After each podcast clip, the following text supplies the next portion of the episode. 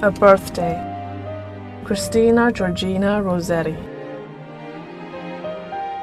My heart is like a singing bird whose nest is in a watered shoot.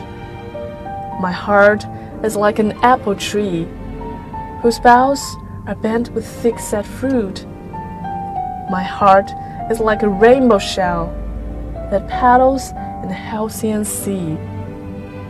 My heart is gladder than all these because my love is come to me.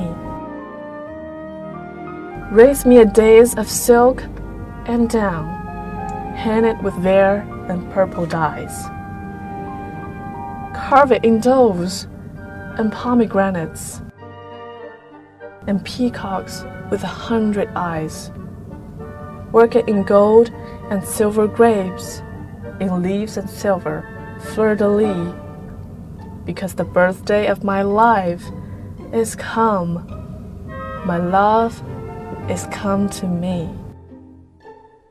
本诗朗读者叶利亚，摘自东南大学出版社《丝织的帐篷：经典英语诗歌选译》一书。